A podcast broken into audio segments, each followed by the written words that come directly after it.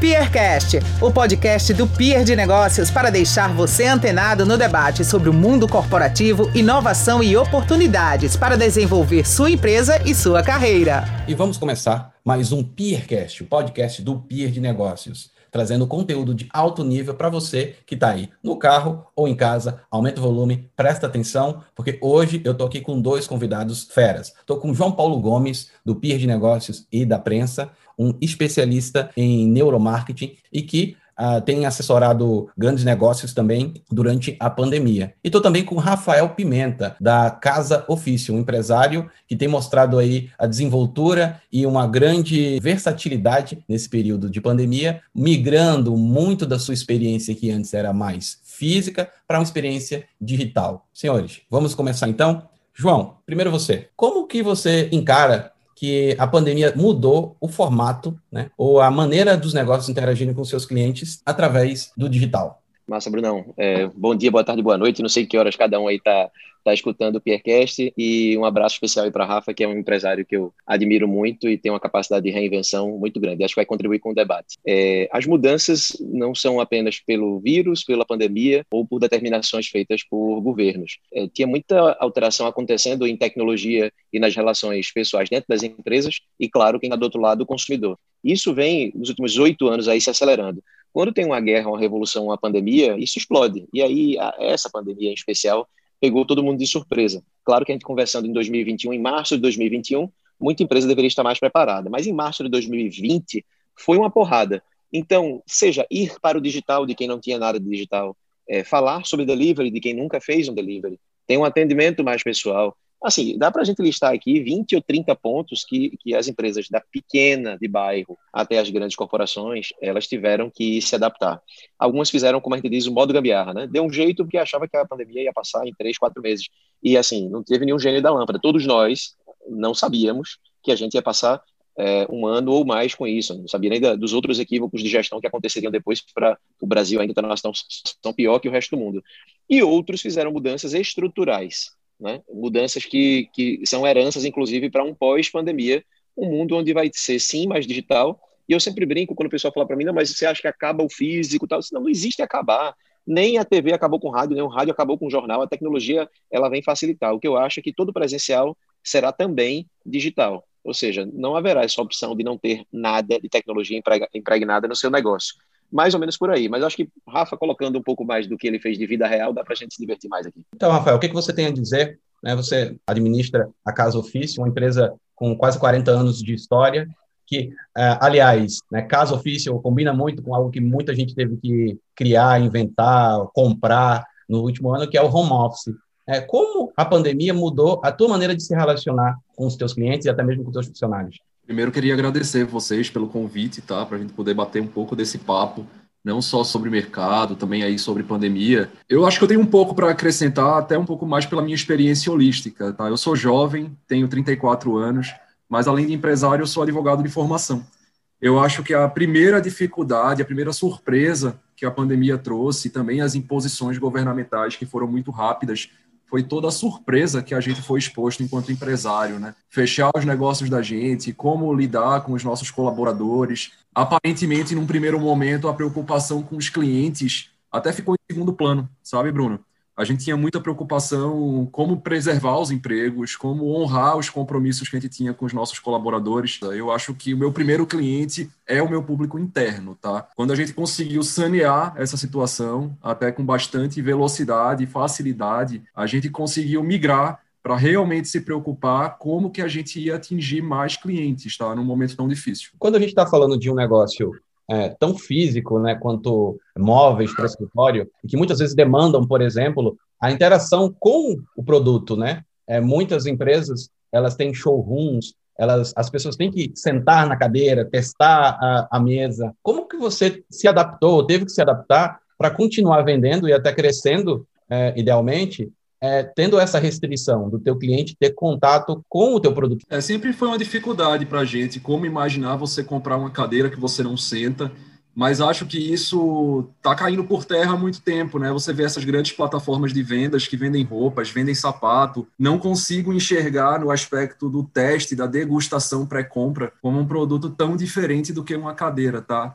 E já está muito enraizado na sociedade da gente essas compras à distância. Não era a nossa prática, a gente realmente sempre fez o trabalho aí tete a tete, mostrando os benefícios da cadeira para o consumidor, seja ele pessoa física ou jurídica. E foi um desafio para a gente, tá? Mas é inegável. Num momento como esse que a gente está enfrentando a partir de hoje, por mais 10 dias, é inegável que o volume de vendas abaixa, mesmo que você tenha a possibilidade de delivery ou de takeaway, você não consegue expor todos os atributos do produto sem a pessoa sentir, sem ser um elemento palpável. A gente já está preparado, sabe que vão reduzir aí os nossos volumes, mas faz parte. Acho que é um pouco necessário também para conter aí a nossa curva, contribuir um pouco também com a saúde da nossa cidade mas a gente está bem preparado para esse momento e para quando passar a gente vai estar tá com uma boa oferta de produtos. Mas no fundo mesmo, Bruno, o que eu achei que foi mais importante para todo esse período, não só o início da crise, mas até hoje, foi focar em disponibilidade de cadeiras, que é bem o foco do negócio da gente,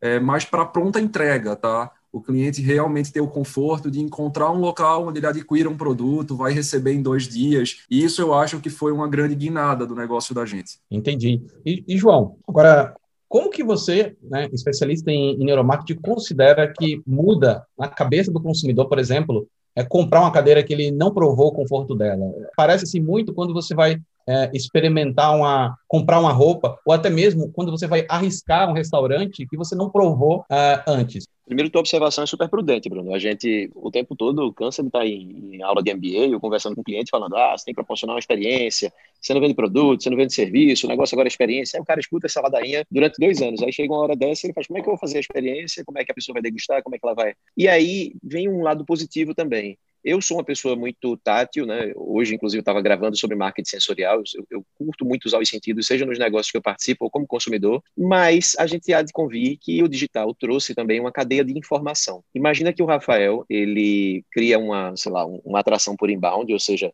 é, por informação, por legitimação, por meio de arquitetos ou pessoas que podem dizer que o conforto na casa dela durante esse período de pandemia mudou graças à Casa Ofício, ela coloca um testemunhal e ele enche de questões técnicas traduzidas, porque não adianta botar nome bonito lá, mas tem que ser traduzido. E quando ele faz isso, ele legitima o processo de compra e ele tira as objeções do, do consumidor. Então imagine o seguinte, a pessoa queria sentar, tocar na cadeira, mas ela leu que a cadeira é confortável. Ela leu que a cadeira é ergonômica. Ela viu um vídeo sobre isso. Ela tem um vizinho, porque dá para a gente fazer isso na internet, você sabe, com tecnologia, para que apareça para as pessoas próximas. Ou seja, um vídeo do meu vizinho falando da casa ofício.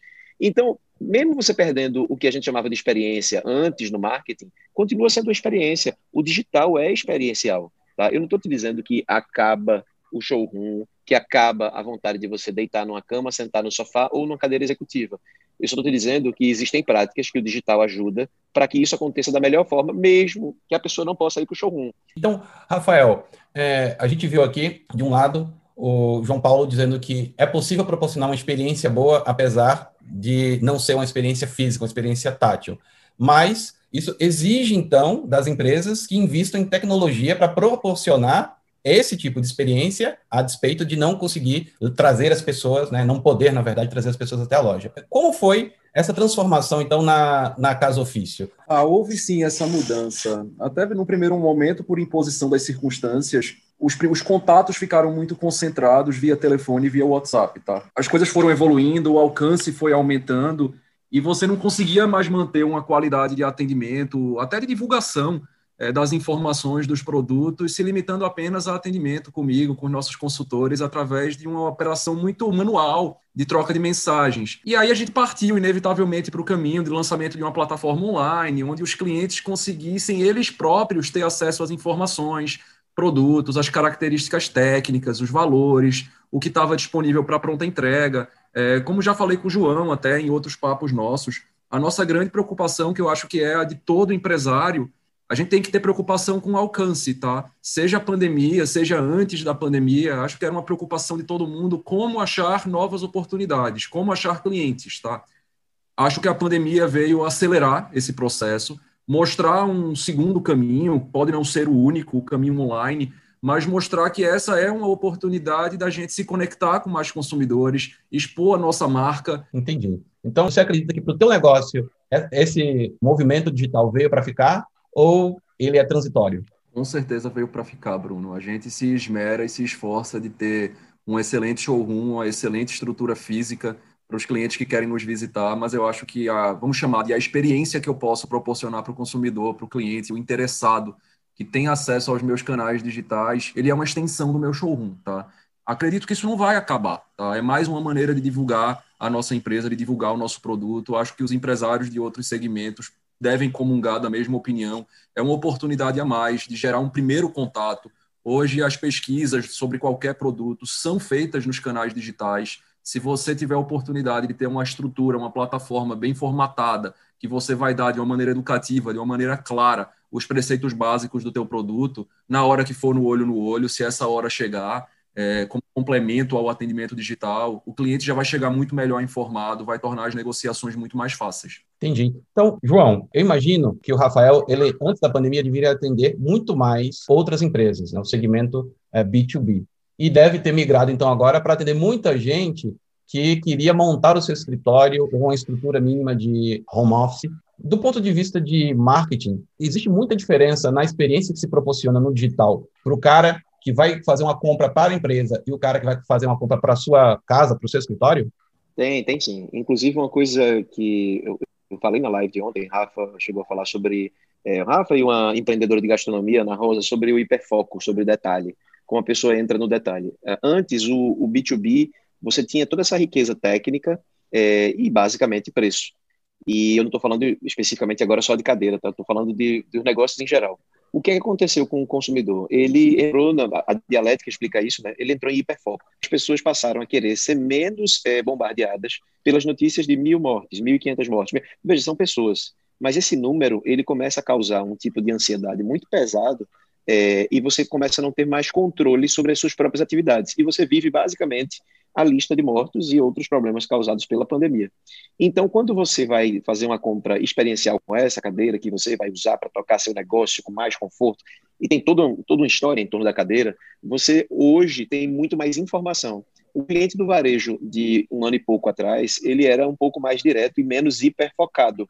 Né? Ele tinha uma visão um pouco mais ampla, percebia a experiência tinha alguma informação, se o preço fosse compatível, levava. É aquela equação rápida, né, que a gente faz de forma involuntária. Agora, é como se, para fugir da parte emocional, que está muito abalada com a pandemia, a gente usa o nosso cérebro racional para fazer um pouco mais de conta, né, e a conta que não é só ligada a preço e valor. De qualquer forma, Bruno, desculpa a resposta longa, mas a experiência, ela está muito atrelada à emoção. Então, deixando de lado tudo isso que eu falei sobre dados e hiperfoco, a experiência, e sim, ela pode ser digital também, é como a gente consegue saciar de alguma forma aquela pessoa que está emocionalmente instável. Então, eu estou instável no meu emprego, estou instável com a minha família. Cara, pode não ser uma cadeira, pode não ser um pudim, como a Ana falou ontem, é, pode não ser um carro, mas sim, o consumo ele tem a função de, de cara, no momento da compra, é, soltar um pouco de dopamina e deixar você mais relaxado, mais aliviado, né? Um, uma sensação de felicidade. E com o tempo, se aquilo transforma a sua vida, como o caso, teoricamente, o móvel adequado pode causar é, um impacto positivo, aí sim você pode, inclusive, sair daquele quadro pré-depressivo de ansiedade. Eu sei que às vezes parece piegas a gente falar que consumo resolve um problema tão sério quanto esse, mas é, resolve porque às vezes a gente consegue jogar naquela nossa demanda material ou de serviço uma série de frustrações que a gente tem com a vida real. Voltando então a atenção para o Rafael, é, como foi então passar a atender muito mais vendas capilares, ou seja, ao invés de talvez você vender 300, 500 cadeiras para uma empresa que estava mudando uh, o seu escritório, você passar a atender vários empresários ou pessoas que estavam montando escritórios na, na sua casa. É, o, talvez a, a, dinâmica do relacionamento, o diálogo e até mesmo o tipo de negociação mudou. Ah, com certeza a negociação mudou. Você precisa, foi necessário se adaptar a estruturas de pagamento, é, prazos de entrega muito mais familiares a esse consumidor fracionado, que não é um consumidor profissional que não goza de uma infraestrutura, de departamento de compras. Tem que ser uma experiência é, satisfatória, mas tem que ser simples. Tá? Essas pessoas elas não têm muito tempo para perder. Então não adianta ter muita enrolação, muita complexidade no atendimento. Mas de fato há uma grande conversão, quando uma grande mudança quando você muda do atendimento B2C para o B2B. É, e essa acho que é um pouco a dificuldade tá, das empresas, e num primeiro momento até uma dificuldade nossa as pessoas físicas elas tendem a procurar é, sobretudo no universo digital, que a gente está conversando um pouco hoje, no expediente livre delas, que é o expediente da noite. A gente se impressiona muito quando algum consumidor entra em contato conosco através do WhatsApp à noite e eles ficam impressionados que recebem uma resposta, não de um robô, recebem uma resposta objetiva de um atendimento deles, de uma consulta, é, no expediente da noite. Acho que isso pode, é um pouco desgastante, obviamente, você acaba tendo uma terceira jornada, mas eu acho que os empresários têm que se preocupar em oferecer um algo mais não é só aquela procura, poxa, o ambiente online me traz uma maior penetração, o ambiente online funciona de uma maneira diferente se você quer dialogar com seu cliente, tá? Se não é apenas um e-commerce muito padronizado, que vai ser todas as operações robotizadas. E outra coisa, qual é a preocupação que a gente tem com o cliente depois que ele recebe o produto? É, não adianta vender uma vez, é, nós não estamos aqui, enquanto empresa, para fazer um atendimento pontual de um cliente. É, esse cliente que hoje está comprando para casa dele, ou ele é um funcionário de uma empresa, ou ele é um diretor, um gerente, então ele participa de um cenário empresarial também, e é importante, pelo menos no meu segmento, onde as maiores oportunidades são corporativas, é importante que a gente se posicione, mesmo sem toda essa experiência presencial que a gente está conversando aqui no papo, a gente tem que fazer algo diferente, tá? Não basta vender e entregar uma cadeira, isso é muito pouco. João, nós vemos aí um, um case muito importante, né, de alguém que conseguiu identificar no seu consumidor pontos super cruciais, eu diria, né, para uma boa experiência. Então, para até confortar aquelas pessoas que, que você falou no começo, que passaram dois, três anos estudando e vendo que a experiência é importante para a compra, então nós vimos aí, eu vou citar aqui algumas das coisas né, que o Rafael conseguiu nos mostrar. Uma disponibilidade, uma flexibilidade do meio de pagamento para migrar a experiência do cara que era B2B para o B2C, né? E uma palavra muito importante que ele citou no começo, né, na verdade, a expressão, que é a disponibilidade, a pronta entrega. Então, eu acho aí que tem um monte de gatilhos que são ativados no momento em que essa experiência envolve isso, né? Disponibilidade, flexibilidade e pronta entrega. É, a flexibilidade, inclusive, para você topar é, algumas ferramentas que são muito inovadoras, apesar de simples. Quanto tempo que a gente não tem videochamada? É, eu compro verduras e frutas num local de que quando, para mim, eu me sinto mais ameaçado, agora que os números estão piorados da pandemia, aí eu não saio de casa e eu tenho live marketing com eles para poder escolher fruta e verdura se eu quiser. Então, assim, eu posso dizer se é hidropônico, orgânico ou comum, ele vai para aquela seção, eu já coloquei no site tudo que eu queria, com quantidades, em qual grau, se ele vai estar tá maduro, tal, se vai estar tá mais verde, e ainda assim eu tenho à disposição a ferramenta de vídeo que eu posso participar da escolha da minha feira. Então, a palavra flexibilização eu levaria ao extremo de às vezes a tecnologia é simples, mas você precisa dar um passinho para trás de escutar o que é que o outro quer. Porque às vezes é uma besteira como isso, entendeu? E essa empresa de, de hortifruti, ela hoje é a que mais cresce aqui no, no estado, com várias unidades, e ela começou com um delivery de quatro dias, três a quatro dias em abril e hoje ela está fazendo delivery de mesmo dia a 24 horas. Não chega no nível dos supermercados ligados ao iFood e ao Rappi, que fazem em duas horas a entrega, mas a gente está falando de um negócio completamente offline, que não é de uma grande corporação né, que usa aplicativo próprio e não paga 27% de comissão para o iFood. Então, Rafael, que está ouvindo aí, que é empresário, sabe o que eu estou falando. Isso significa foco no consumidor sem você ferrar seu próprio negócio. Flexibilizar sim, inclusive olhando tecnologias que já existem, de acordo com o que é solicitado, ou pelo menos com o que está latente na emoção do, do seu cliente. Que nem sempre a pessoa fala, vocês podem pegar o celular e filmar para eu ver a verdura que eu quero? Nem sempre a resposta é tão óbvia. Né? Então, assim, o empreendedor, ou pelo menos quem está à frente do negócio, tem que ter a sensibilidade de perceber também quais são os movimentos desse, desse cliente. Para encerrar aqui, eu queria fazer uma pergunta para o Rafael, que é, bem, você deve ter se preparado para essa pandemia no começo, que ia ser de dois, três meses, seis meses no pior caso. Quais foram as mudanças é, que você enfrentou a partir da extensão desse negócio para um ano e com a possibilidade de durar aí uh, mais alguns meses? É, eu acho que o projeto, o planejamento da gente foi muito bem feito, focado no atendimento desse cliente pessoa física, através da construção de um grande volume de cadeiras em estoque e uma grande estratégia de divulgação online. Tá?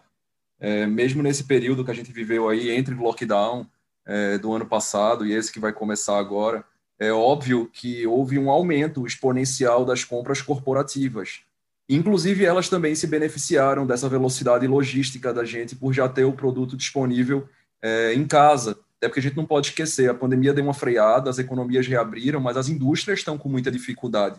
Não existe disponibilidade de matéria-prima no mercado, os preços têm aumentado com bastante velocidade e a gente precisava olhar com muita importância como é que estava posicionado o nosso mercado regional e ter essas mercadorias disponíveis é, com essa grande divulgação que a gente está fazendo, foi um diferencial não só para poder manter o nosso negócio saudável e preservando os empregos e com boa rentabilidade, mas, sobretudo, para se contrapor ao que os nossos concorrentes regionais estavam fazendo, Bruno. Muito obrigado pela tua participação, parabéns, né? Eu acho que uh, essa iniciativa de proporcionar boa experiência e o que você falou agora no final, né? Preservar os empregos, né? É uma atitude muito nobre da parte de empresários que a gente sabe que muitos tiveram que tomar decisões uh, difíceis, né? Que resultou em impactos para muitas empresas e famílias também. E para encerrar também, João, se você quiser nos falar é, quais são os, os, impactos que você né, prevê para os negócios aí, para essa, espero que reta final, que, que a vacina venha a ser, a, a, ser efetiva, mas você, como um grande guru dos negócios, que tem um feeling muito bom, o que, que você diria né, para quem está nos escutando, seja ele empreendedor, seja ele um grande empresário do porte do, do Rafael, ou um profissional que está aflito aí, sem saber o que vem nos próximos meses? Rapaz, eu não tenho coragem de falar mais dessas coisas, não, porque o ano passado eu, eu, dei um erro desse de, de quatro a cinco meses que eu parei de fazer esse tipo de coisa. Estou fora disso aí. Cara, a gente precisa, primeiro, é, independente, tá? Quanto tempo vai durar, brincadeiras à parte, a gente precisa preservar a segurança do todo o processo de compra e de convivência do, dos funcionários, porque é uma fase bastante difícil, principalmente essa específica que a gente fala agora, março, abril, ou seja, até a gente ter a, a faixa etária dos 60, 50 anos, pelo menos vacinado, é bastante perigoso ainda né? Se, se esse PRCast fosse feito em junho, talvez eu tivesse uma outra opinião. Mas por enquanto a gente precisa preservar a segurança. É, tudo que o Rafael falou aqui, ter acesso, ter facilidade, entender a situação que quem está do outro lado está passando junto com, com, conosco, né? Se, se, quem empreende passa, então o cliente também passa. E entendendo isso daí que seja um processo de compra agradável, é, fácil, que a gente dê canais os mais simples possível. Então, assim, desburocratize completamente a forma, flexibilize né, tudo que a gente puder fazer pelo, pelo consumidor e se a gente conseguir reservar um tempo, que faça o motor 2 da empresa, o motor da inovação, rodar. Porque tem que surgir coisas novas da pandemia e sem pandemia, o que vamos fazer de diferente também? Então, gostaria de agradecer dois excelentes convidados, papo de altíssimo nível. Valeu. E você que nos escutou, muito obrigado por sua atenção e fique ligado toda semana um conteúdo novo, um conteúdo bacana. Fique ligado nos próximos Peercasts. Você ouviu o Peercast. Para saber como o Peer pode desenvolver a sua empresa e a sua carreira, acesse peerdenegócios.com.br e nos siga no Insta, arroba Peer de Negócios, ou venha tomar um café com a gente no Rio Mar Trade Center.